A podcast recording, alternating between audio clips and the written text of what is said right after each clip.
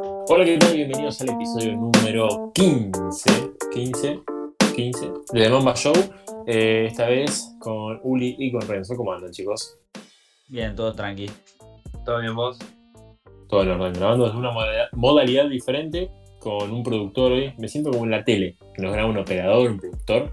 Eh, Fran Leiva en las, en las operaciones. ¿Puedo Che, pedirle un vaso de agua a Leiva atrás de cámaras? Ah, está cerca, así que te va a llegar ahora en, en tres minutos. Me siento Eh, como, como los raperos que ponerle Pablo Londra decía Obi on the drums. Me siento como Leiva en el control. Leiva in the controls, exacto. Ah, Eh, tenemos mucho para hablar hoy, luego de nuestro Mama aniversario. Eh, acuérdense de participar del sorteo, si es que escuchan esto antes el del miércoles a las 6 de la tarde. Está el sorteo con arroba a picar algo. De dos picadas, no de una, de dos. Una para cuatro, el primer premio, el segundo para dos personas, eh, la picada. Así que participen. Segundo punto, vamos a hablar de muchas cosas, como por ejemplo, la final del Este confirmadísima, Boston-Miami, y la Supercopa de España, la Supercopa Endesa que se jugó en Tenerife con un Facu Campazo a un nivel Exorbitante. estelar. Estelar, sí, sin palabras. Eh, así que, ¿por dónde queremos arrancar? Renzo, ¿por dónde quieres arrancar? yo arrancaría por lo, por lo que es el, el viejo continente, por Europa, que lo vimos Bueno. ayer y hoy, lo tengo más fresquito. Sí.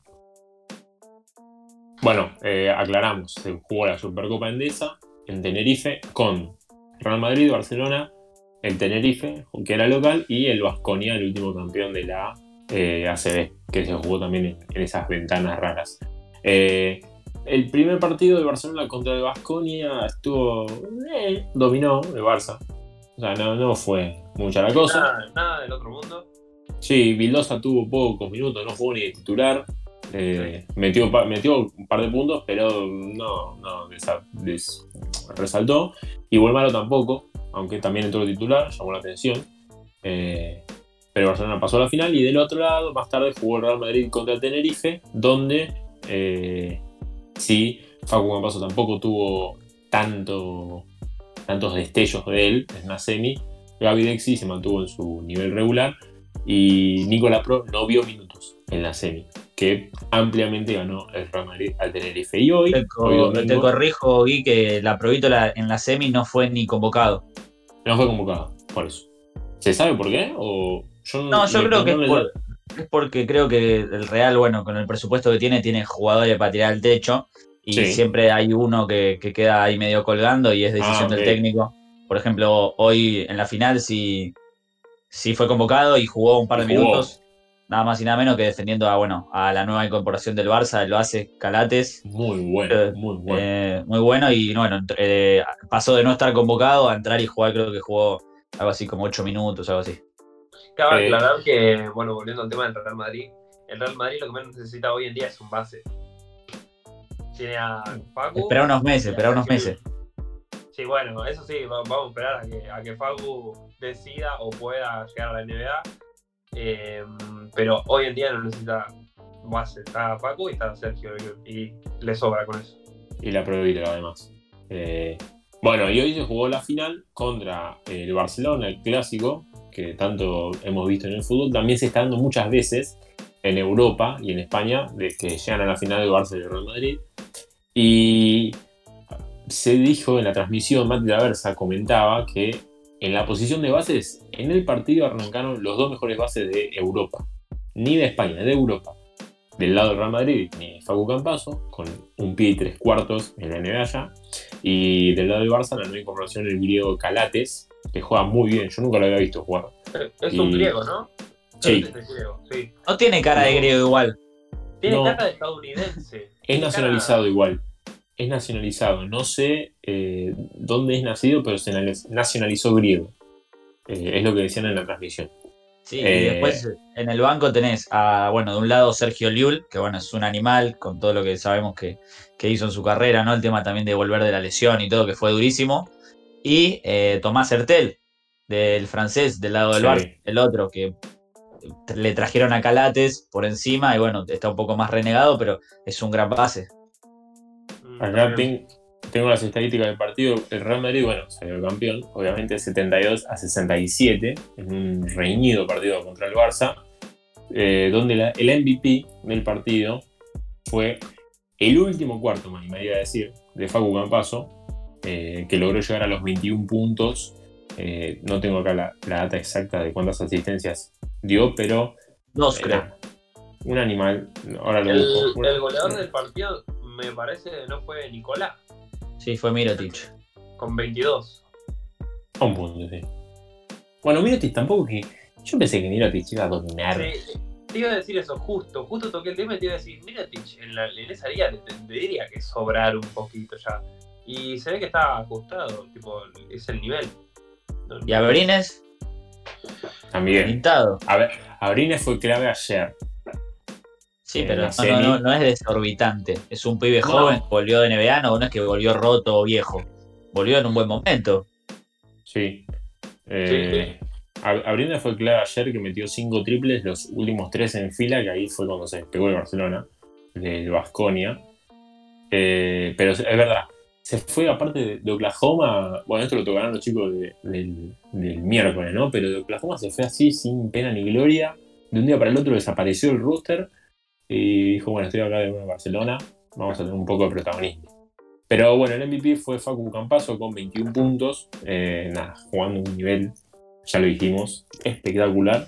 Eh, no le sobra nada para ir a la. O sea, no le falta nada para ir a NBA, le sobra, eso quiero decir. Eh, ya lo dijimos con todos nuestros entrevistados, todos los que pasan por las entrevistas, les preguntamos cómo ven a Facu Campaso en la NBA y dicen lo mismo. Le sobra hace tres años, mínimo. Eh, Sí. Así que bueno, el Real Madrid se coronó y bicampeón de la Supercopa Endesa y Gaby también tuvo un buen partido, 11 puntos. Para él, eh, Sí. También, el partido te- anterior también, 11 puntitos metió. Así que están en buen nivel los argentinos en España. Y Volmaro, y tomando más protagonismo, le dan más pelotas, no tantas, pero le dan un poco más de pelotas en ataque, arrancó de titular el otro día, o sea, de a poquito va, en esta final. Sí, de a poquito va, va, va sumando y, y me parece que estaba bueno. Le metió un golazo a Campazo, no sé si lo vieron en los Sí. highlights, que lo, lo sacó a pasear a Facu, imagínense. Re- eh, recordemos que Volmaro es más chico que nosotros. Tiene 19 años, o no sé si llegó a, 20, to- a los 20 todavía, y está jugando en el subcampeón de España, porque el Barcelona está dentro de los mejores dos o tres, si sumamos al Vasconia, pero está jugando en el eh, mejor- segundo mejor equipo de España y entrando de titular y jugando minutos, no es poca cosa. Eh, así que, por lo menos ahí tenemos futuro. No sé si en NBA todavía es muy pronto para decirlo, pero futuro, futuro de selección, seguro. Así que, bueno, el, el Real Madrid se coronó campeón de esta Supercopa y ya la semana que viene arranca la, la ACB. La, La ACB la ACB. Ahora que no dimos Eh. la, la mejor noticia de- del fin de semana, A ver, que los partidos de la Liga CB van a ser transmitidos por un canal nuestro acá, por Deporte B. Un, Deporte B, sí. un- un canal argentino, así que bueno, Ade- Además, se puede ver eh, no solo por la tele, sino por YouTube. Transmiten, Deporte B transmite en vivo toda su programación, así que si nos escuchan de otro lugar, ponen YouTube o en Facebook también, eh, Deporte B, y ahí les transmite en directo. Eh, eh, la semana que vemos.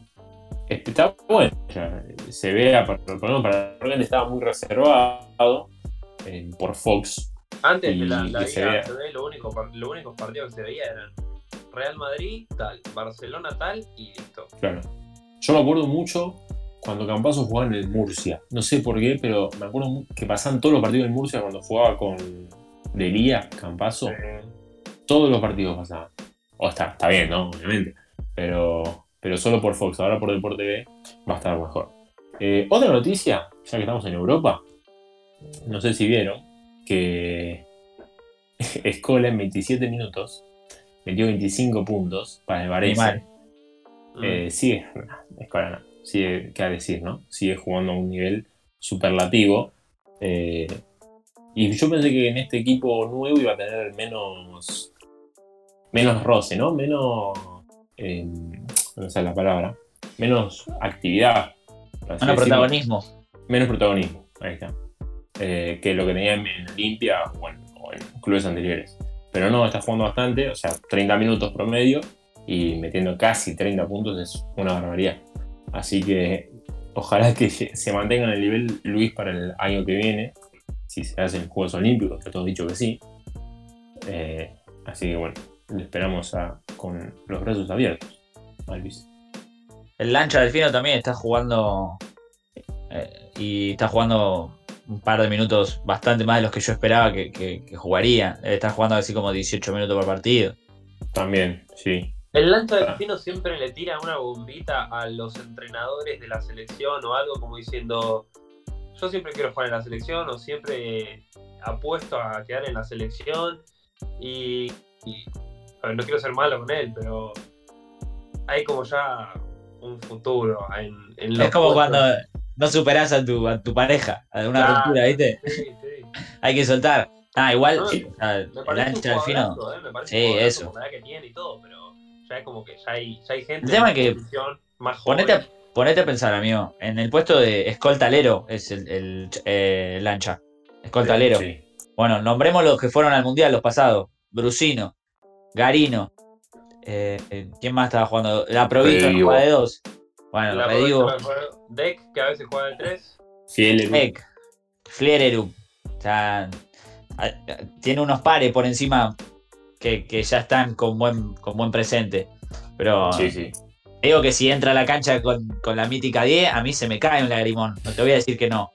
Oh, olvídate. Sí, sí. O sea, para mí ya está, pero bueno. Eh, es un caso especial. Eh, bueno, sí que eso, el actual presente de los equipos de los argentinos en Europa. Eh, ya la semana que viene, cuando arranque la ACB, vamos a tener más novedades sobre, además del Real Madrid y de Barcelona del Vasconia, del Zaragoza, de Nico Brusino, que está jugando un par de amistosos y está metiendo bastantes puntos también. Y, si nos sobra el tiempo y la data, también vamos a poner, ¿por qué no?, los argentinos que están jugando en México, eh, que están jugando bastante bien. Hoy, por ejemplo, vi una estadística de Eric Thomas, casi promedió un triple doble en su primer partido. 24 eh, puntos, creo que 9 rebotes y 7, 6 asistencias, una cosa así. No sé qué nivel tiene el básquet mexicano eh, local. El Penca también había arrancado muy bien. También. Eh, pero bueno, para que hagan esos números o, el nivel capaz no es tan bueno o están jugando muy bien los jugadores. Claro. Sí, sí, también eh, vamos a, ver al Pepo Barrial, al Pepo Barrial, al Pepo Barral, como le va en. Me salió el barrio adentro. Al Pepo Barral, le va en, su primera experiencia en Europa, en, Francia. Sí. Hay que ver. Este, bueno, así que eso ya la semana que viene seguro ya vamos a arrancar con la. Eh, bueno, no eso. Acá estoy. Antes nos, comentaste que habías preparado algo muy especial sobre estas conferencias del Este, damos el salto al Norte Y, hablamos sobre las finales definidas del Este. Boston-Miami, primera vez en la historia en los playoffs del Este que se clasifican a las finales de conferencia equipos que no hayan clasificado ni primeros ni segundos. Exactamente. Eh, histórico, la verdad. Yo firmaba de cabeza un Toronto-Milwaukee cuando arrancó la temporada, cuando vimos viendo los partidos, Milwaukee cada vez más afuera, Toronto también. Boston y Miami están jugando un nivel espectacular también. Están jugando al básquet. Sí, se podría decir que el otro día leí un tweet que decía que la final de la conferencia este va a ser lo más parecido al básquet de los 80-90 que podemos llegar a ver ahora. A, lo sumo un poco más modernizado con más tiros de tres, pero básquet al fin. Eh, así que, bueno, te dejo. Te dejo. Dale, dale. Decime, temporadas, eh, una final eh, Boston Lakers la mítica. Es lo que está esperando todo el mundo. Yo creo personalmente que la va a ganar Miami, porque, no sé, me, da que la va a ganar Miami. Para, para, para, porque ya te, al final te voy a preguntar, vamos a hacer nosotros las apuestas. Listo, listo, listo, no dije nada. Quiero, quiero esperar. Hago la épica, o sea, la épica se puede dar de dos maneras. Un Lakers, ah, viendo hoy, hoy, a los Clippers, como están jugando, lo que les cuesta el tercer cuarto. Dos partidos seguidos que pierden un partido después de estar por, más por 15 más arriba que el otro equipo, no los veo en las finales. De la NBA, sí capaz de conferencia. Eh, y Denver tampoco. lo veo en la final, o sea, por lo que lo veo a los Lakers. Eh, se puede dar la épica de Lakers contra Boston, épico, o LeBron contra Miami, es Sí, épico. sería bueno también. Eh, así que bueno, eso quería comentar. Bueno, re- retomemos donde dejamos la conferencia este, que bueno, la semana pasada hablamos un poco de lo que fue la caída de, de Antetokounmpo y de los Bucks contra Miami y su gente, que parece que son pocos, pero son bastante. Eh, y bueno, ya aclaramos un poco lo, cómo fue el, el término de esa serie, ¿no? Ese 4-1 que fue medio devastador y toda la polémica que, que buscamos entre los ocho, creo que éramos ese día, de, de si Giannis Sí. se tenía que ir, se tenía que quedar y demás. Pero bueno, eh, retomando desde ahí, nos habíamos quedado que todavía faltaba el otro, el otro finalista de la conferencia, que estaba entre el anterior campeón del año pasado, Toronto Raptors, o los Celtics. Para retomar un poco, como ya sabemos el resultado y sabemos que ganaron, que ganaron los Celtics con una serie asesina para el que la estaba viendo, porque era increíble, el, el sexto juego se fue a, a doble suplementario, fue todo como muy Sí. vertiginoso, mucha pelea dieron ambos, mucha defensa, mucho buen básquet, que eso es lo que yo estoy viendo en la conferencia este, a comparación de, de la otra conferencia, que me gusta porque veo y disfruto más los partidos. Pero vamos a hablar un poco de Toronto, ¿no? Que bueno, ya está eliminado y todo lo que quieran, pero recordemos que de Toronto se fue Kawhi, MVP de las finales, y con todo lo que trae tener a Kawhi Leonard en tu equipo, ¿no? O sea que es una locura. Tuvieron muchísimas lesiones en temporada regular, en esta 2019-2020. Y todo lo que tiene que ver con el COVID y la burbuja y los protocolos y todo, o sea, ya es un quilombo. Aún así, tienen al entrenador del año, Nick Nurse. Tienen más porcentajes de victorias en temporada regular este año que el año pasado que salieron campeones. Siakam y Lowry fueron All-Star. Van Vliet, Powell, Anunobi mejoraron un montón. Ya había Sí. Van Vliet un paso más encima de los otros dos. Y tienen dos señores en la, en la zona pintada que son de los mejores de la liga, que son Marc Gasol y el señor Sergi Ibaka, que está jugando como si fuera Michael Jordan algunas noches. No sé desde cuándo tira triples y tapa ese hombre. Eh, y estuvieron a un partido de repetir la final de conferencia, creo que por ter- tercer año consecutivo o algo así.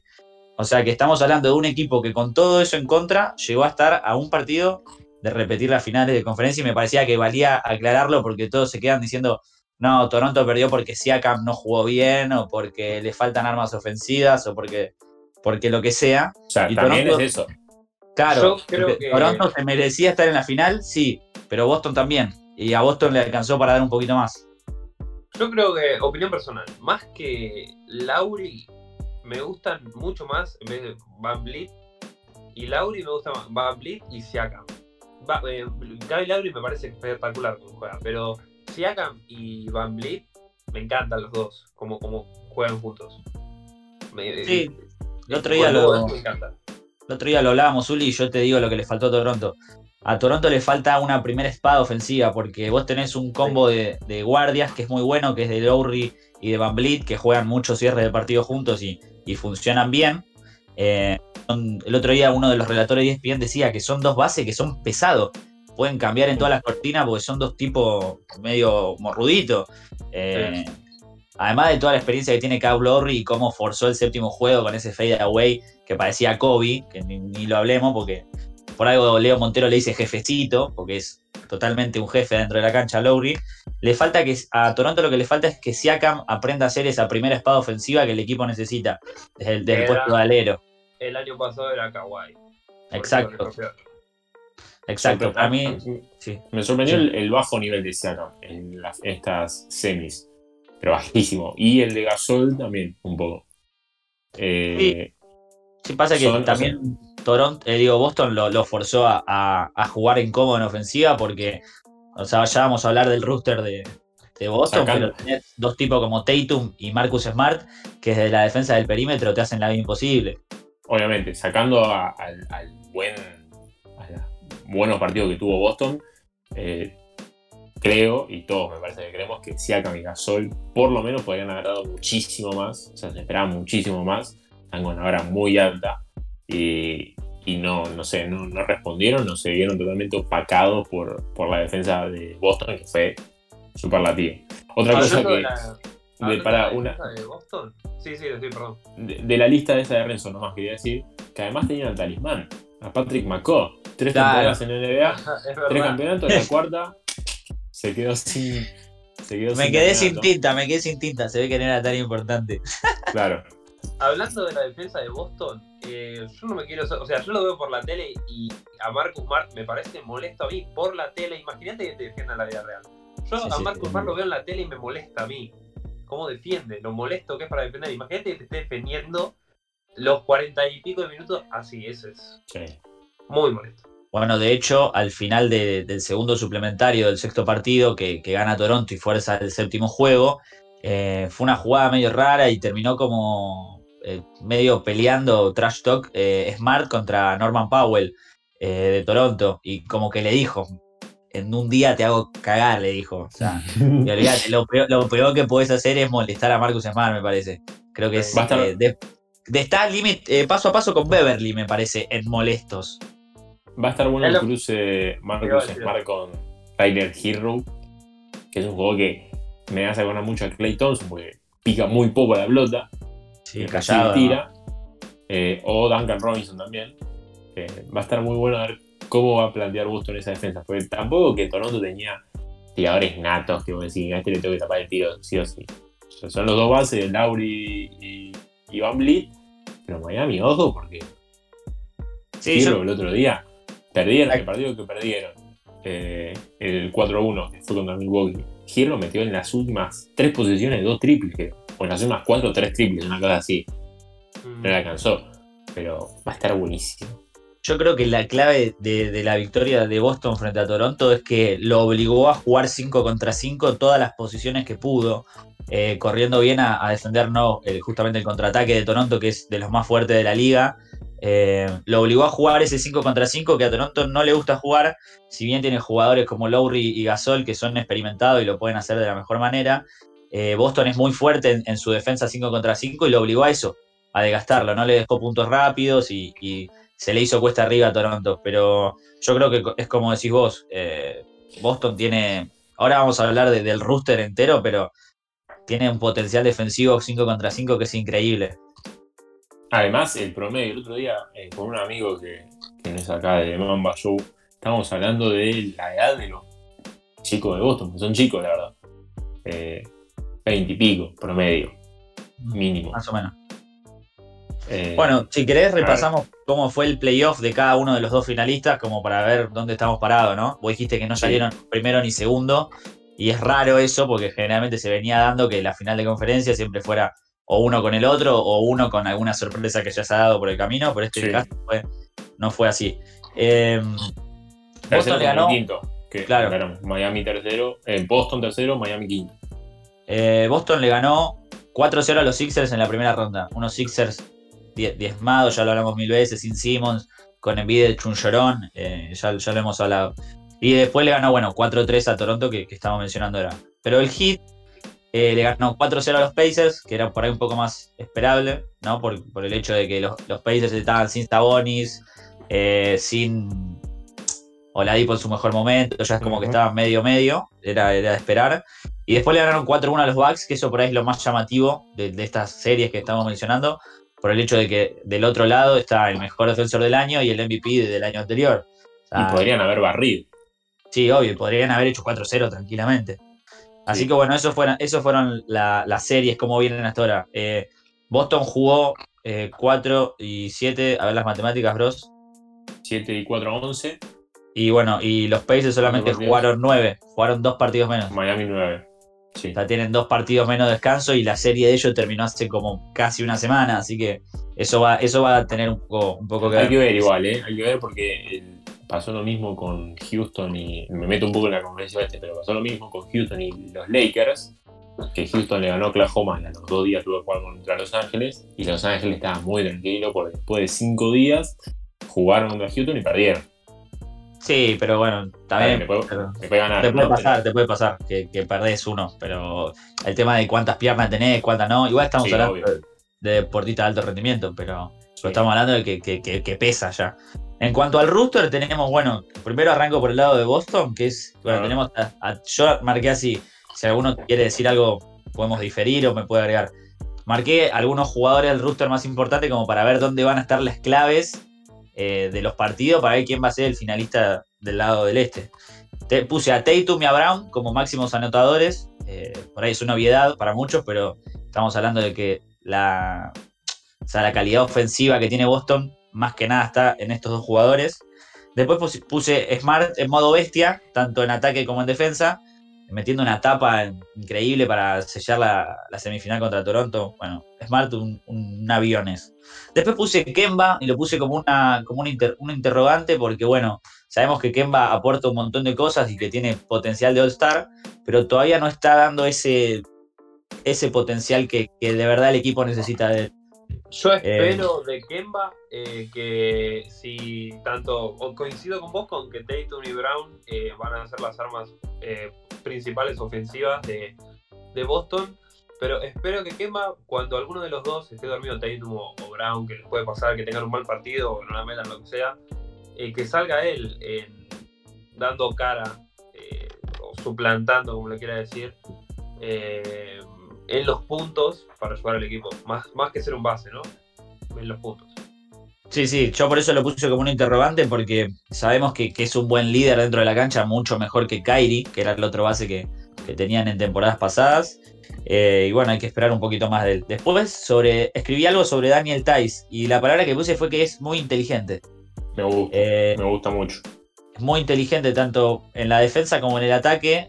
Por ahí es de los jugadores de Boston que menos toca la pelota, claramente, pero siempre te hace 12, 11 puntos, 10 puntos, o sea, es muy vivo y, y siento que eso, a la, bueno, los bloqueos que ponen ofensiva para los tiradores y demás, siento que eso le abre muchas puertas ofensivas tanto a Jalen Brown como a Tatum y que bueno, es, es de destacar. Después puse la otra interrogante que me queda es, yo no sé si ustedes sabían, pero Gordon Hayward volvió a la burbuja.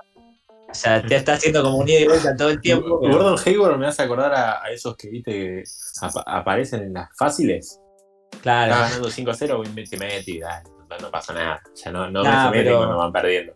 Pero también. Pero bueno, recordemos que se fue, se fue se lesionó de la bruja, re- eh, lesionado eh, después del, del- No llegó a terminar el primer partido de la primera ronda con los Sixers, o sea, está sin jugar. Recordemos que es un tipo que tiene un historial de lesiones re amplio, por no decir que es el más mufado del NBA.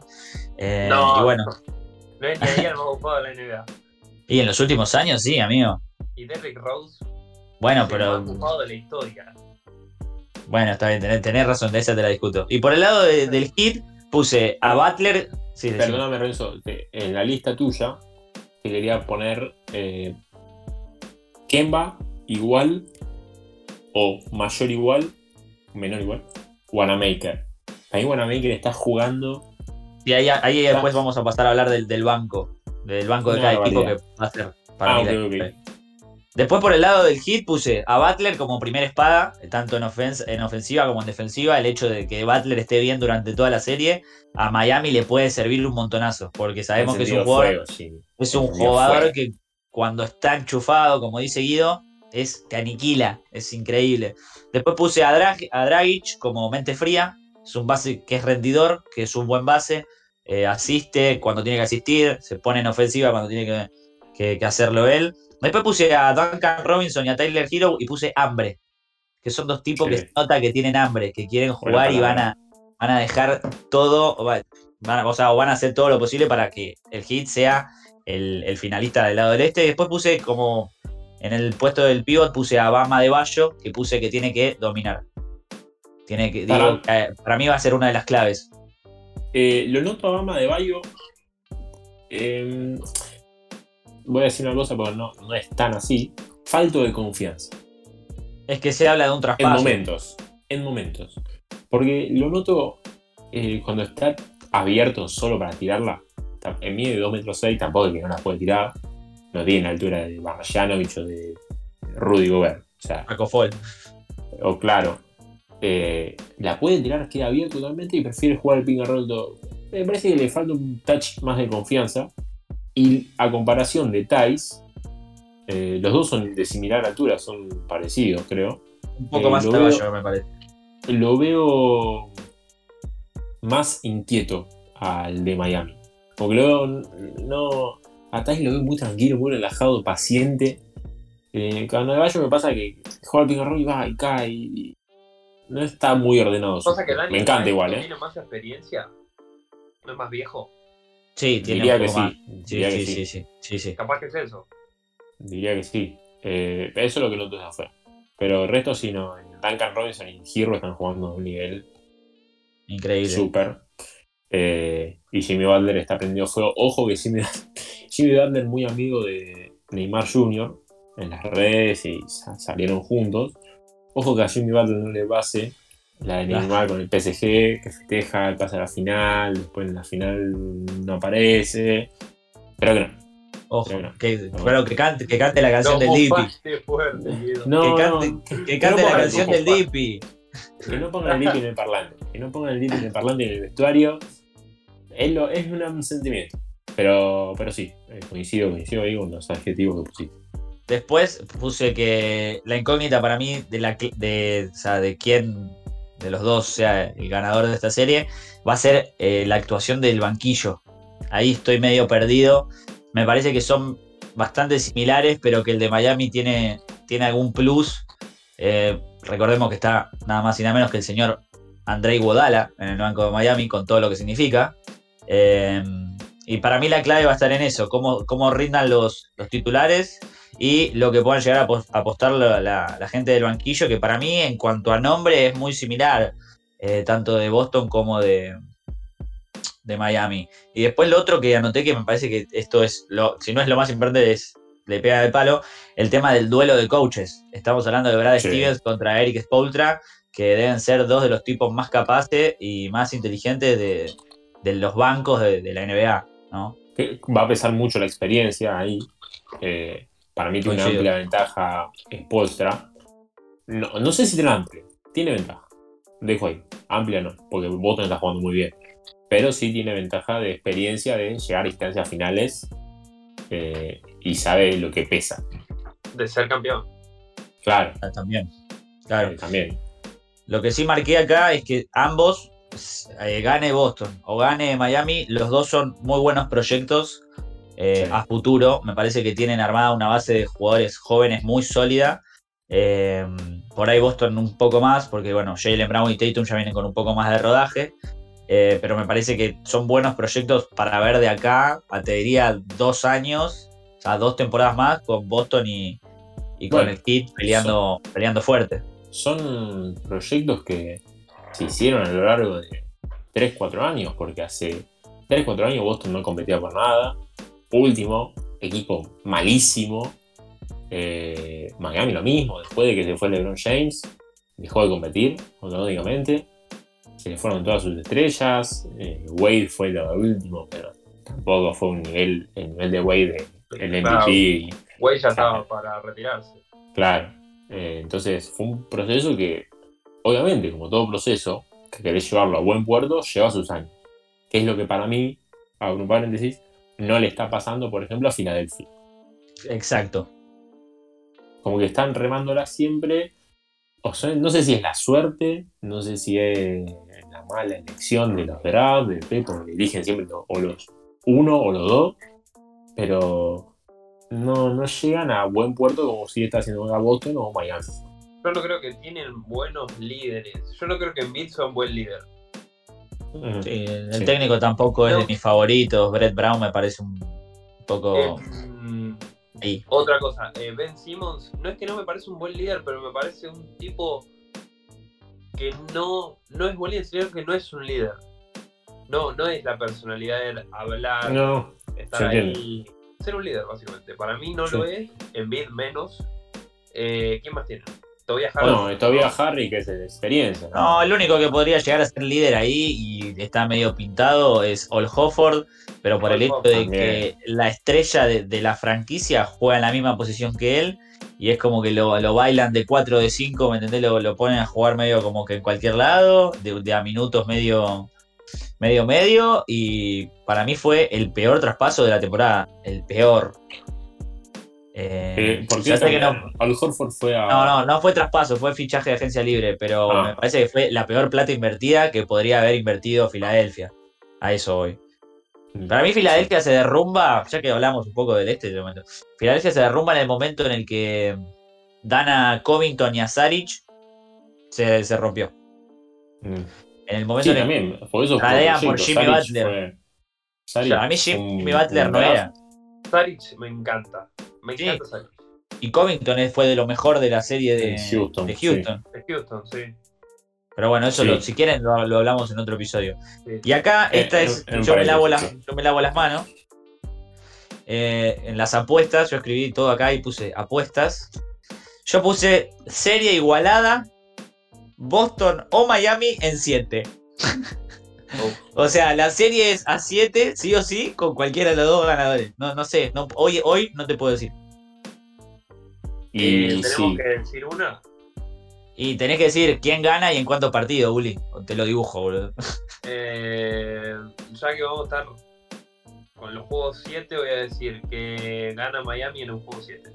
Con Uf. Jimmy Butler prendido fuego en el juego 7 y clava 30 y pico, 40 puntos. Hoy, eh, sí, o sea, pensando, yendo a lo lógico, eh, a un juego 7 seguro y Miami favorito, pero 51-49. claro. Pero para, no llevarle, va. la, para llevarle la contra Ulises, me quedo con Boston. Pero. O sea, Boston en estar 7. complicado. Boston en 7. Pero complicado. Guido, Muy Boston en complicado. 7. Complicado. Uli, eh, Miami en 7 con Miami en Jimmy. Butler en modo Michael Jordan. Y yo digo en 7, cualquiera de los dos. Perfecto. Está bien, está bien, me parece bien. Eh, esto se- la serie ahora empieza el martes 15. Si escu- escuchan esto el lunes, mañana, a las 9 y media, creo, o 7 y media, ya me fijo. Eh, seguramente va. Ah, va por ESPN. Las finales del este van todas por E ESPN 3. O. Sí, por E ESPN 3. Y las finales, obviamente, por ESPN también. Eh, sí, va a estar buena la serie, seguro. 7 y media, mañana. Mañana Va a haber las 7 y web. media. A ver, buen básquet, que eso es lo más importante. Sí. Sí, sí.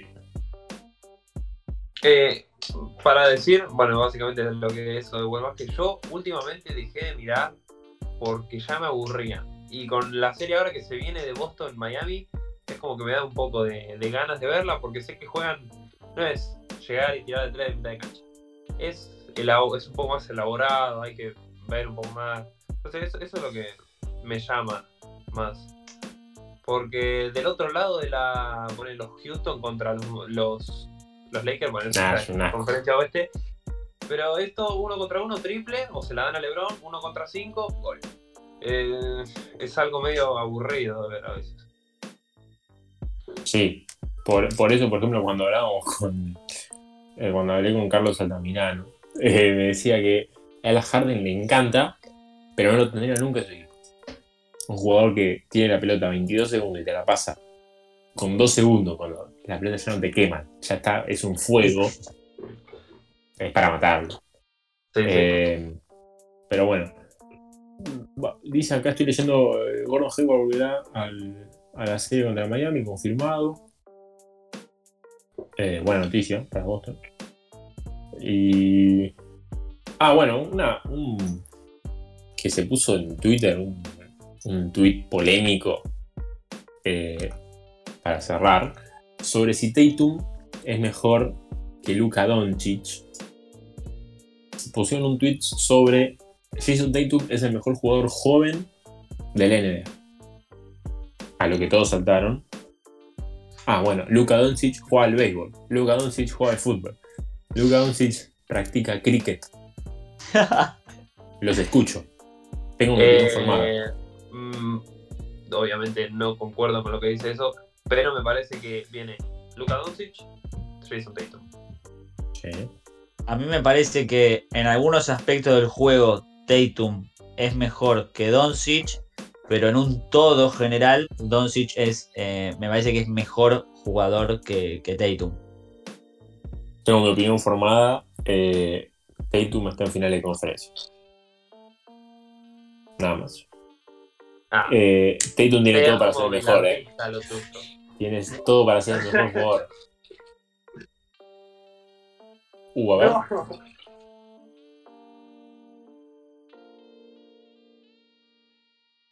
Me parece que Tatum es un poco mejor. Igual me siento como que le estoy hablando a un fantasma, pero porque no está. Pero bueno, vamos a contestarle igual, ¿no? Le vamos a dar la Te por la cucaracha, por el todo Ah. y tenés que responderle del aire, sí. Eh, bueno, te contesto, Fran. Eh, para mí, en cuanto a lanzamiento se habla, yo creo que Tatum tiene un poco más de. No sé si decirlo efectividad porque no sé exactamente el número, pero siento que es más capaz de crear su propio tiro. Ejemplo, fade away, eh, jump shot, lo que sea, me parece que es un. tiene eso que tienen los negros. No quiero sonar racista, pero eso que tienen los negros que saltan de más, tiran la pelota desde muy arriba. Eh, me parece que es- en, en es- en eso es mejor que Doncic. El único blanco que hace eso y tira pizza, hoy puso un tweet, es Jokic. Impresionante. Que Oh. le puede dar vuelta y hace así. Y la Yo puse, es el mejor tirador de pizza de la NBA. Bueno, te contesté, Fran, ahí después si querés lo charlamos por privado, Para- pero me para no parece que otra ahí, barbaridad. por ahí. Y bueno, aspecto físico, Tatum. O sea, eso porque nació así, con 2 metros 2, pero bueno. Eh, en físico también Tatum es mucho mejor, mucho más físico. Eh, pero bueno, yo tengo mi informada que está jugando a final de conferencia. Luca está con una novia, paseando su perro blanco, que no sé cómo se llama. Eh, Hugo, el otro día le busqué en Instagram. ahí está, bueno, paseando a Hugo. Hugo en, en Eslovenia o en Madrid, no sé dónde está. Amigo, pará, pará, paseando a Hugo, ¿no es nombre de una banda de rock alternativo bien pensado? Sí, sí. Sí, sí, que suenan los bares de Palermo Soho. Sí, sí, sí. Igual, Eh, entre nos, eh, no le podés poner nunca a un perro Hugo. No es nombre de perro, es como ponerle Ramón. Nada que ver. Oh, una de las cosas antes de cerrar el episodio, que ya estamos llegando al tiempo estipulado, y con esto cerramos, le vuelvo atrás a hablar de Giannis Antetokounmpo, Mira. y dejó de, seguir a, Polémica. dejó de seguir a todos en Instagram. Eso te iba a decir en un momento, pero no me quería ir a la rama. Sigue a ocho personas. No hay ni compañeros de Milwaukee, ni a la cuenta de Milwaukee. Yo entré a chequear si Milwaukee lo seguía y lo sigue. Pero... ¿Qué le pinto? Está enojado. Hablaron tantas cosas ahora que no sé. Pasa que no haces eso, porque creas más rumores y más cosas. O sea, Lo si único- lo haces, es por Si algo. no te, si no te Lo gusta único que voy a hacer- boca de todos, no lo haces. Lo único que voy a decir es que la última vez que pasó esto pasó con DeRozan en Toronto. Borró hasta incluso, incluso todas las verdad, fotos que tenía con la camiseta de Toronto. Dejó de seguir a todos sus compañeros porque sabía que se avecinaba el traspaso por Kawhi Leonard hacia, hacia San Antonio se iba a ir. Eso fue la, la última vez que pasó algo similar. Es verdad. ¿Dónde están las propuestas para que vaya Giannis? Una es Golden State y la otra. Eh, todos los equipos lo quieren. Sí, obvio. Sonaba Miami también. Ah, mañana. eh, y después otra no sé. Pero bueno, eso capaz más a futuro. Ah, bueno, y otro, otra noticia, y ya con esto sí cerramos, es que la NBA, la temporada que viene, la 2021, no va a arrancar hasta por lo menos el día de Navidad. ¿Quién te dice que capaz tenemos una eh, conjunción de día inaugural y día NBA eh, de Navidad el mismo día, un 25? ¿Quién te dice? Mira, ahí, salud. Eh, así que hasta el 25 de diciembre mínimo no vamos a tener NBA. Coincido, está bien, para mí el descanso. Igual terminó tarde esta, te digo. porque- Por eso, por eso, por eso. ¿Cuándo sería las finales de conferencia en un estipulado? Lo, lo más tarde que se pueden jugar. O las finales de NBA, decís vos, o de Eh, conferencia. Las finales, perdón, las finales de NBA. Eh, no me acuerdo el calendario, pero creo que es. Si bien. Oh. ah, ni bien terminan la- las conferencias, o sea, creo que son tres días en el medio y ya arrancan. Bien. Ah, Si no sé mal, me parece que es finales de octubre. Eh, finales de NBA, fechas. Me parece que es eh, Bueno, y es 28 de octubre. 28. Eh, leo. 13 de octubre de 2020. ok, ok. En un mes. Literal. Literal. Las finales van del 30 de septiembre al al 13 de octubre. Está. Así que en 15 días ya tenemos finales. Yo, antes de terminar, confirmo que Leiva se quedó caliente con mi respuesta sobre Tatum y me Sí, mandó un audio al privado. Me mandó un audio al privado. Bueno, chicos, cerramos eh, episodio del Este hablando de, también de Europa. de Facu Crack pasó el MVP. Nada, nos dejamos eh, y nos reencontramos el lunes que viene. Atento- atención, no se olviden de participar del sorteo de la picada. Yo se los avisé, se los avisamos todos. Un placer, chicos. Hasta luego. Hasta luego. Chao.